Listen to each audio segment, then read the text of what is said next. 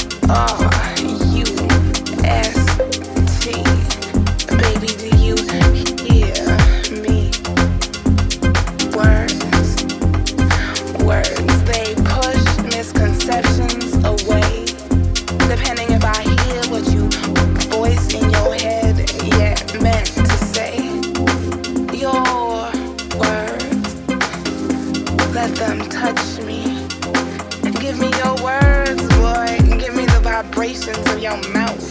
Mm. Words. They can be such bullshit. Trust me. I know that much. Yet reading your acts alone, translations they can't fuck up. Unsure of the sure. And implying the implied.